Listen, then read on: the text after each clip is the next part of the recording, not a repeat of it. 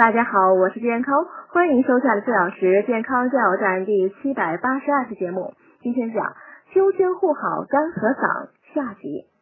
秋季里燥邪为盛，不少人会感到嗓子疼痛上火，需及时养肺润燥。